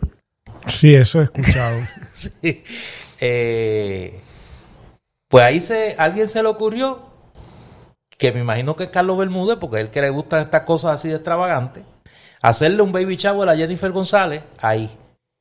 El problema fue que parece que obligaron a los periodistas, además que a los, además de los eh, los entertainers que hay allí, y yo creo que allí está este, no sé, yo no sé ni quién está. Este, eh, y el evento se ha ganado la condena del Overseas Press Club, que emitió una comunicación ayer que lee la Junta Directiva del Overseas Press Club de Puerto Rico condena enérgicamente la celebración de un baby shower a la comisionada residente en Washington, Jennifer González, en un programa de entretenimiento en el que se involucró a periodistas. En el caso de la actividad para los bebés por nacer de la comisionada residente, la gerencia de Telemundo Puerto Rico pasó por alto el hecho de que los periodistas deben ser imparciales y tienen la responsabilidad de cubrir a lo largo de este año diversas faenas atadas a las primarias locales y luego a las elecciones generales sin dar atisbos, atisbo alguno de favoritismo sobre un candidato u otro. Esta situación claramente compromete la objetividad del medio y de sus periodistas. Cierro la cita. A nadie le debe sorprender que Telemundo esté involucrado en esta faena porque Telemundo tiene una línea editorial ya claramente establecida, me parece a mí, de respaldo incondicional al bipartidismo en Puerto Rico. Desde la presentación que tienen allí, de este panel de este... Ahí es donde está Sí, sí. Eh, hasta la ausencia de demás, de demás personajes eh, que representen el pluralismo, el pluralismo eh, político que existe en Puerto Rico. Yo me imagino que lo próximo que se le va a ocurrir a este señor Cancela es eh, organizar un wedding shower, será o la despedida de soltero de Piel Juma. ¿Tú te imaginas que transmitieran la despedida de soltero de Piel Juma? Mira, eso sí que se va a ver más que la despedida de año. Mira, esa despedida de soltero de Piel Juma va a ser mejor que la despedida de año. ¿Tú te imaginas eso? Sí, sí, sí. Yo me lo imagino y, quisiera que fuera ya. Mira, debe ir a Las Vegas. No, no, mira, Las Vegas va a venir aquí. Mira, van a montar un espectáculo. O sea, eh, eso, mira, se lo dan a Luisito Vigoró. que Luisito monte el, eh, la despedida soltero de Juma y que se transmita. Mira, eso es como el especial del banco. Eso lo tienen que transmitir todos los canales de Puerto Rico. Pues eso va a ser un espectáculo nunca antes visto. Este, Mira, yo creo que le convendría. Van a perder todos la licencia a la Comisión Federal de Comunicaciones si lo hacen. para las primarias. Sí, eso sería extraordinario. Eso sería extraordinario. Convendría. Eh, y el animador va a ser Papo Swing. Papo Swing, que tiene así un verbo pierluisístico, este, eh, sería extraordinario.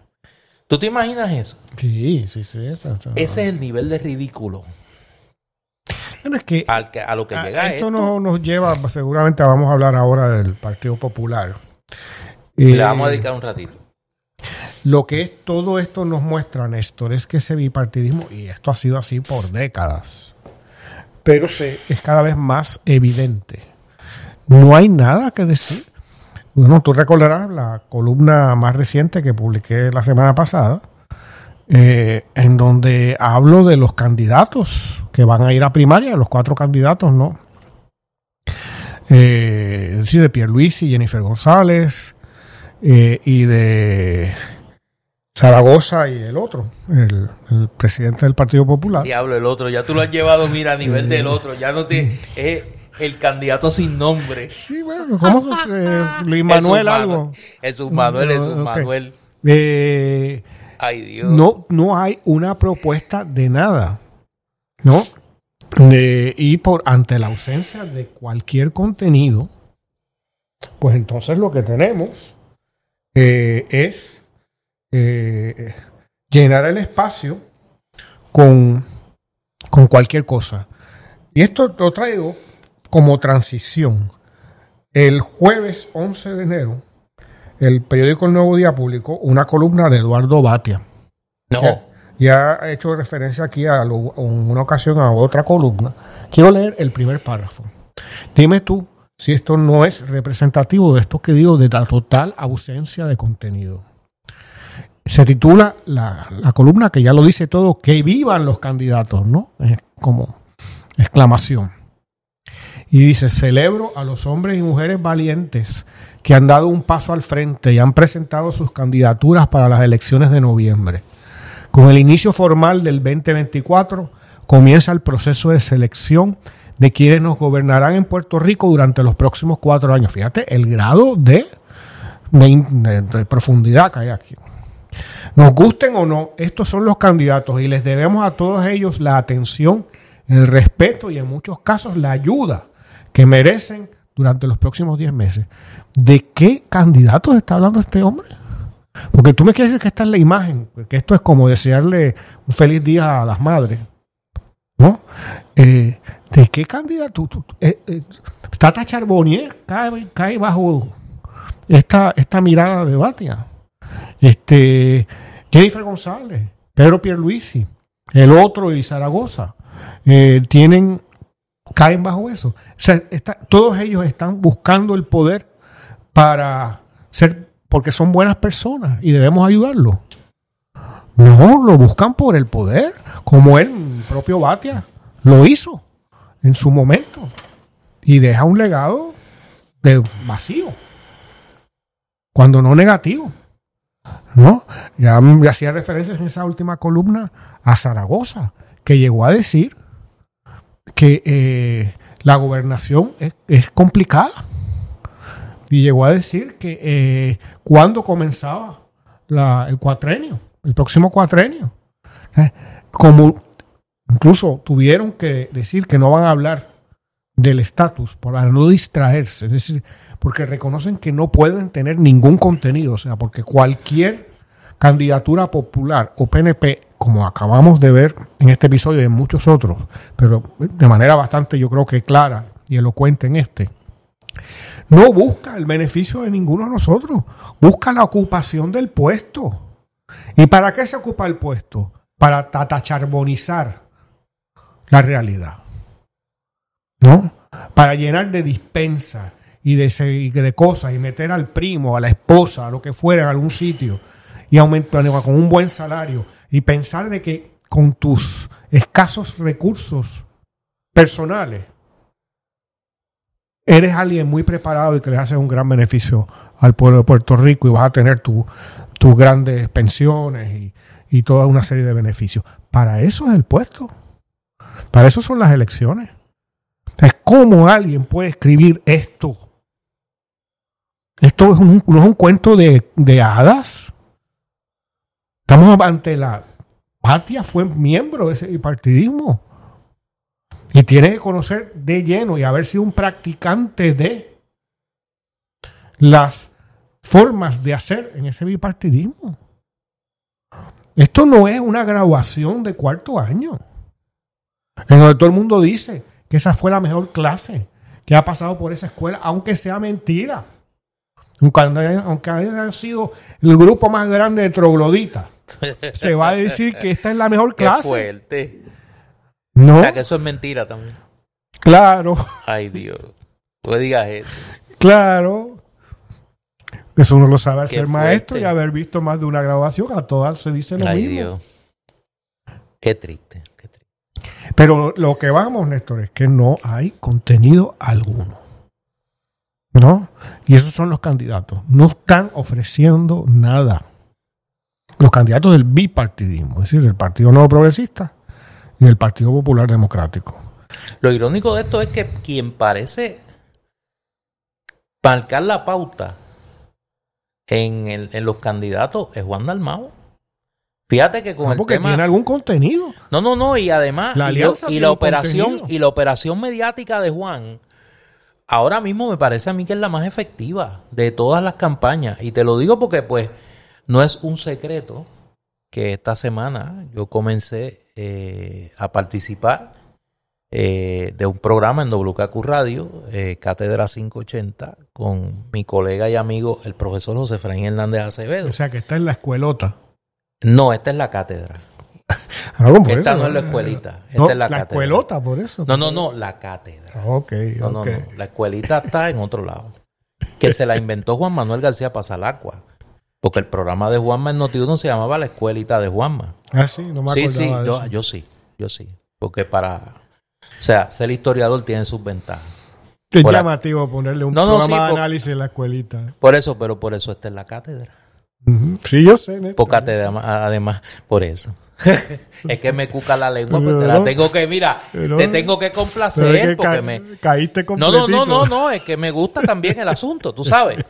Eh, pues ahí, pues obviamente, a mí me tocó, eh, junto con José Efraín, el momento de las, de- de- del veredicto del caso de Tata Charbonier, Ujú. ayer. Y pues obviamente estaba pendiente a, la a las reacciones de los candidatos. El único candidato que había reaccionado cuando a las 3 de la tarde termina el programa era Juan Dalmau. Que los otros se están palpando. A No, ver no, si no. tienen un tiro. No, no, no. En el caso de Jesús Manuel, la reacción de Jesús Manuel llegó, te voy a decir a qué hora. Porque tengo el, comunica- tengo el, comunicado. El, hombre tiene un historial a de las agilidad. 5, mira, a las 5 y 3 de la tarde. Mira, ya, ya Tata Charboniel había pasado por la oficina allí eh, para este que le coge que este Ya había, se había datos. bañado y se había Mira, y ya cenado. estaba, ya estaba en la casa. Ya Tata Charboniel estaba en la casa cuando salió la reacción de, de Jesús Manuel. Y yo creo que esto es emblemático del estado de situación de, de, esas, de esas candidaturas. Mira, mi fuente en el Partido Popular, mi fuente en el Partido Popular, amigos populares que hablan conmigo, yo pues los escucho y que pues tienen siempre buena información. Me dicen que en cuanto al tema de los endosos, tú sabes que los candidatos a la gobernación tienen que recoger unos endosos para poder validar sus candidaturas. No me digas que no los consiguen. No, no, no, mira. A esta altura, Jesús Manuel Ortiz tiene el 62% de sus endosos. Ya Pierluisi y Diego hace rato que terminaron. Eliezer Molina, que es candidato independiente al Senado, Ya está, ya está. ya, ya radicó el cosas- 100% de sus endosos. Y entonces, en el caso del Partido Popular, Jesús Manuel Ortiz tiene el 62% de los endosos. Y Juan Zaragoza... Con la maquinaria contra No, no, la- ahí es que voy. Y Juan Zaragoza tiene el 53%. Que Juan tenga el 53% no me sorprende. Porque Juan está, eso es como el zorro. Eso es, eso anda solitario por ahí.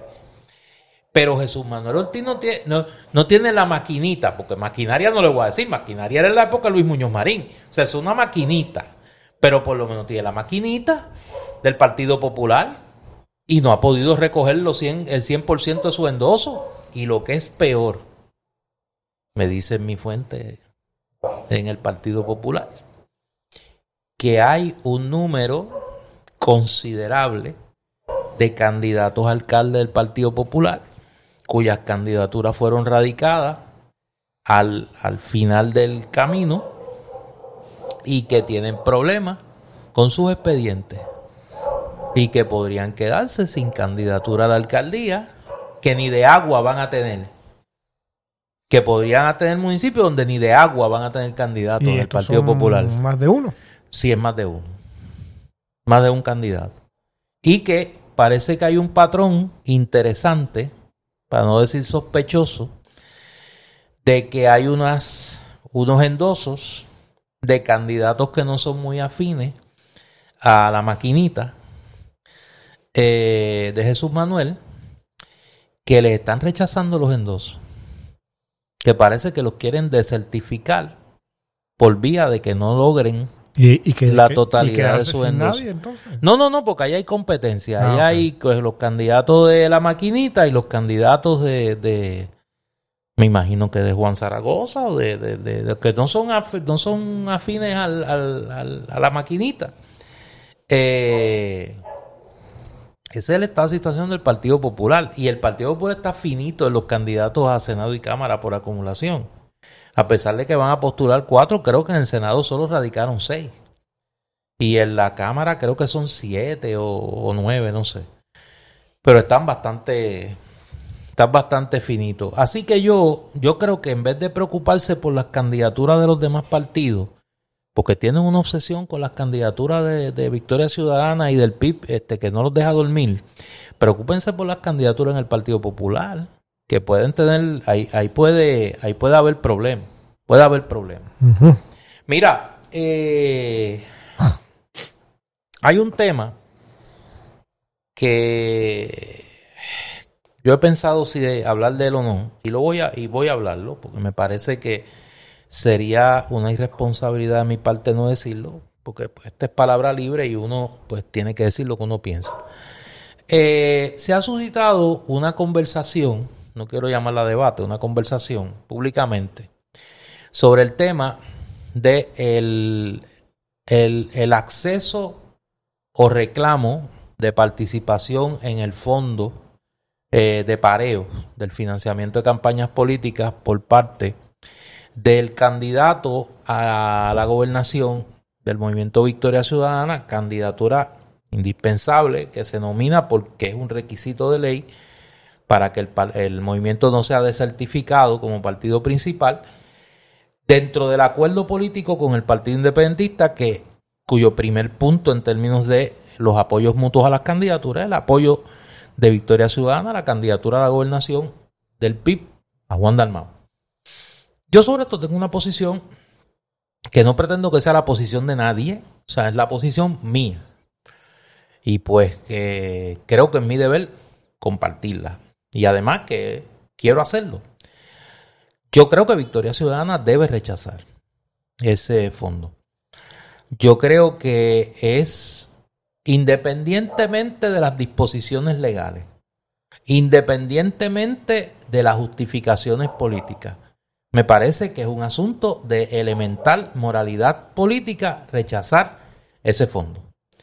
Además, me parece que es una grave torpeza estratégica el hacerlo. Abre un flanco innecesario a los que atacan la alianza y pretenden equipararla a la gancería institucionalizada de los partidos eh, de la vieja política en el país. Y en ese sentido, como en tantas otras ocasiones, a riesgo de ser el único, digo lo que pienso. Pues no eres el único, yo estoy de acuerdo contigo. Y como he repetido más de una ocasión, eh, la alianza, el poder de la alianza es que se, es su diferencia y que su diferencia sea recordada y manifestada constantemente. Diferencia en relación a los otros partidos y, y particularmente al bipartidismo. Bueno, oye, empieza lo que a mí me gusta. La elección en Estados Unidos. Oye, El lunes el caucus de Iowa. tú has Por visto fin, la injusticia que hay con el camarada Trump. no, no con él y con todas esas eh, eh, gente que apoya a Trump Sí. que ha sido Buenos- secuestrada Buenos y leales ciudadanos se- americanos. secuestrada Sí. No, los rehenes, dice los que son rehenes. Sí, son, sí, del han 6 sido de enero. secuestrados el 6 de enero. O sea, el chamán ha sido secuestrado. Qué fuerte, No ¿eh? está en la libre comunidad. Ay, Dios. Oye, ese hombre cada vez está más desapegado, está, está más despegado de la realidad. Sí, pero hay un método. En, la locura, claro, claro, claro. Y está siendo muy efectivo. Eh, comienzan, como tú dices, ahora las primarias. Y en ahora la de Iowa, que es el lunes. El caucus de Iowa. eh, Ahí va a ganar Trump. Trump tiene una ventaja de 35 puntos. Sí, va a ganar, va a ganar. Y puede ser el comienzo de un rápido fin para Ron DeSantis. Y ya antes del caucus, ya Trump se ha cepillado a varios de los candidatos. Pero ahora te voy a dar un pronóstico. ¿Qué usted? En la primaria de New Hampshire, vela a Nikki Haley. Sí, Vela a Nikki Haley. sí, sí, no, está apostando todo ahí. No, no, no. eh, Yo creo que ahí va a ser el susto de Trump. Pero tiene un, digo, si se dan por buenos las encuestas, eh, eh, a ver, está muy difícil la situación para cualquiera Sí. que no sea Trump. No, definitivo. Eh, Trump debe de ganar el caucus de Iowa, que para él es importante porque él lo perdió. Recuerda que en el 20 él lo perdió con Ted Cruz, Mm. que ganó el, el caucus de Iowa. De, según el New York Times, eh, no solo Trump gana la nominación por el Partido Republicano, sino que en este momento, según sus encuestas, gana gana, la elección. la elección Eso es correcto. eh, presidencial ante Biden.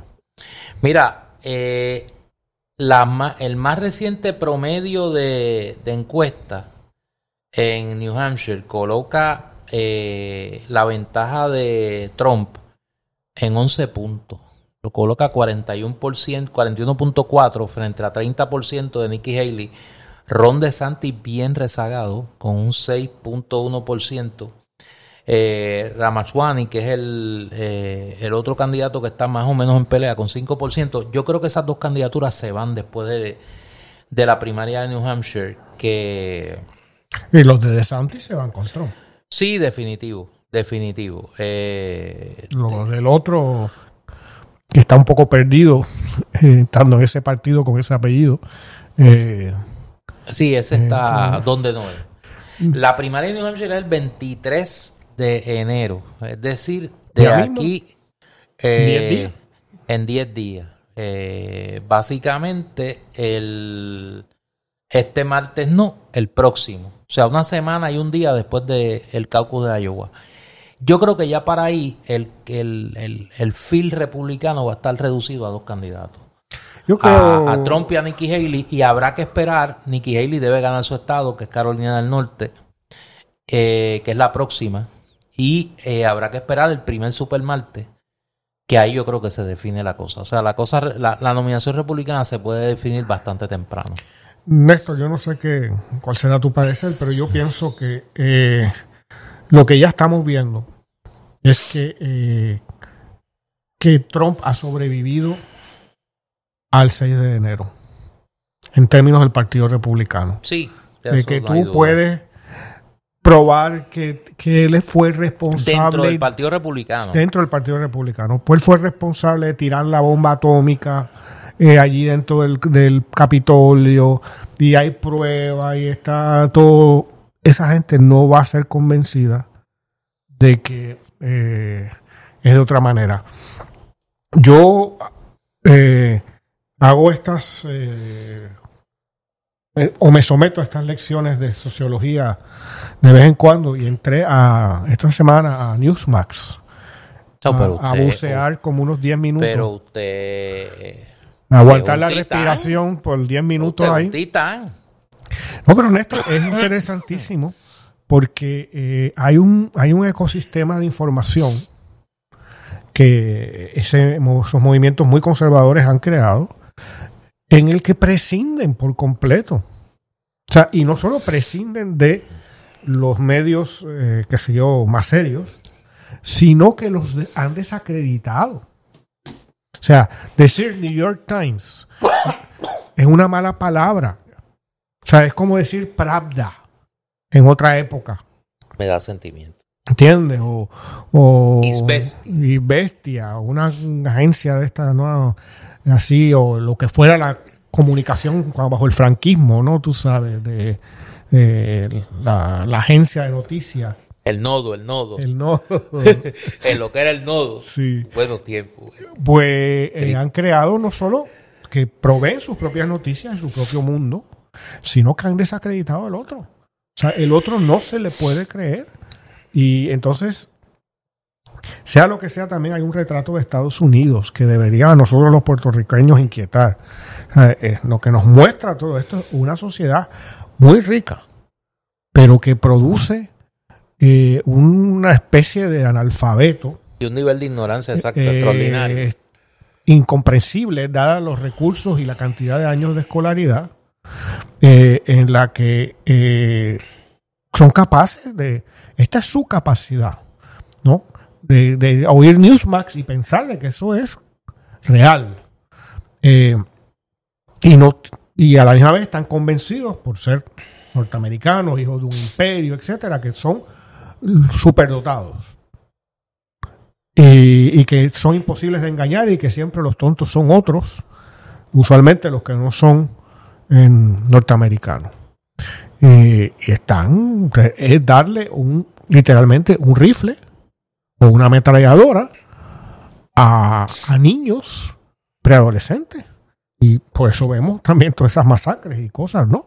Porque eh, algo está profundamente mal, o muchas cosas están profundamente mal en la sociedad estadounidense. Y esto ya no es una cuestión de un año o dos, estos son ya una época, son generaciones que están incapacitadas y que el futuro inmediato, por los estudios que se han realizado, esto se agravará porque son eh, hay tendencias claras de que los jóvenes están yendo menos a las universidades, que ven cada vez menos importante a la universidad y por lo tanto que van a ser más fáciles de manipular y convertirse en, en, en, esa, en ese estereotipo del, trompista.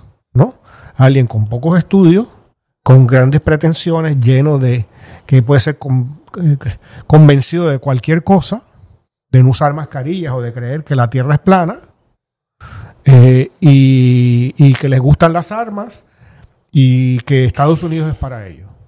¿no? Pues es un, un, un cóctel bastante terrible. Yo creo que Estados Unidos eh, suena hasta clichoso, pero en este caso me parece que no lo es. Se enfrenta quizá a una de las elecciones más importantes en su historia reciente. Yo creo que el, el que un candidato de clara tendencia autoritaria como Donald Trump, acusado, que probablemente sea convicto antes de la elección de noviembre, en alguno de los cuatro procesos judiciales que están abiertos por ahí contra él, y que tenga el nivel de respaldo que tiene, que como tú muy bien señalas, todos los sondeos apuntan a que debe ganar la nominación republicana y que si no está al frente, está bastante cerca de estarlo en un escenario de elección general contra el presidente Biden, obviamente una situación altamente preocupante para esa democracia. Eh, y en ese sentido, pues aquí en Puerto Rico parece que no hay registro de eso. Parecería que aquí nosotros no, no entendemos el nivel de descomposición política que vive Estados Unidos en este momento y el efecto que eso puede tener en Puerto Rico. Eh, pero eh, yo creo que todavía, digo, esto apenas va a comenzar el lunes, eh, habrá que ver qué pasa, habrá que ver qué pasa en los casos que hay contra Trump, pero por lo menos a nivel del Partido Republicano, el Partido Demócrata, hasta ahora no hay problema. O sea, Biden corre. Sí, pero hay un enorme problema y es que el candidato. Por eso. ¿Sabes? Lo que se le opone a esta situación enferma y muy grave del Partido Republicano y del trompismo es un candidato que no no no que, que no está ya en condición que, que de... es que es eh, inviable o sea que es inviable por, por, por cuestión cronológica no pero que mientras él quiera correr pareciera ser que mientras él quiera correr no va a tener oposición al Partido Demócrata eh, a eso es lo que me refiero que en términos de la nominación demócrata mientras Biden quiera correr pues no hay problema mm. ahora eh, ¿Llegará con la fuerza electoral para ganarle a Trump? Yo creo que esa es la gran interrogante de cara a, a noviembre y si el mero hecho de oponerse a Trump es suficiente para galvanizar electorado para ganar. Vamos a ver qué pasa. Es un, a mi juicio, la es casi, como dirías tú, un caso de impericia política. Ah, no, totalmente. Eh, lo que pasa en el Partido Demócrata, porque como en otras ocasiones he mencionado, ¿qué pasa si en la campaña Biden se cae?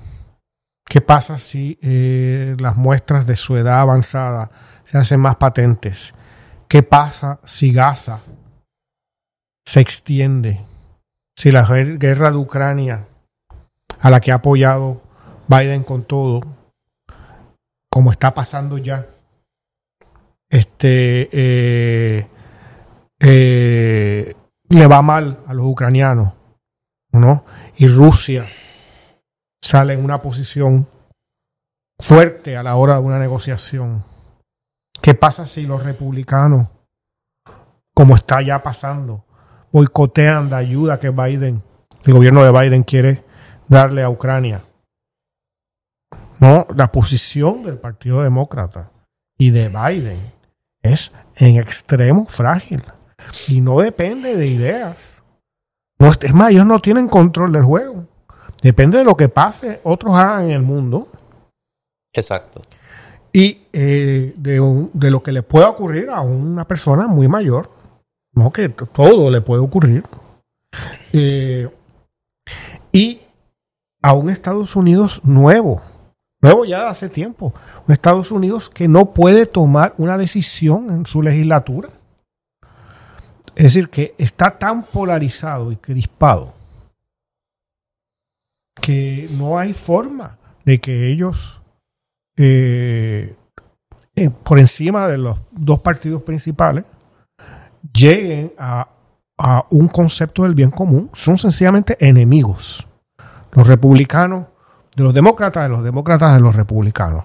El trompismo ha radicalizado esa tendencia que ya venía ocurriendo. Y eh, no hay nadie que controle a Estados Unidos en este momento. No. Trump ofrece la ilusión del control. Y por eso tiene éxito. Tuvo éxito eh, cuando ganó y, y tuvo éxito eh, cuando gobernó, porque perdió por poco cuando hubiera debido haber perdido por, una cifra récord, dado su, gobierno y lo que hizo. Dado su, dado su, su conducta autoritaria y su conducta totalmente irresponsable en el ejercicio del poder, ¿no? Vamos a ver qué pasa. Eh, hay que estar pendiente de lo que ocurre en Ecuador con el tema de la buquelización de Ecuador, la, la guerra esta de las gangas y el Estado ecuatoriano y las repercusiones que eso pueda tener para la región, pero todavía me parece a mí que es muy temprano para hacer juicios de valor. La situación está, me parece que bastante eh, fluida. Eh, esta semana promete. Vamos a ver qué pasa. Yo soy Néstor Duprey. Y yo soy Eduardo Lano. Esta es Palabra Libre y nosotros regresamos en una semana.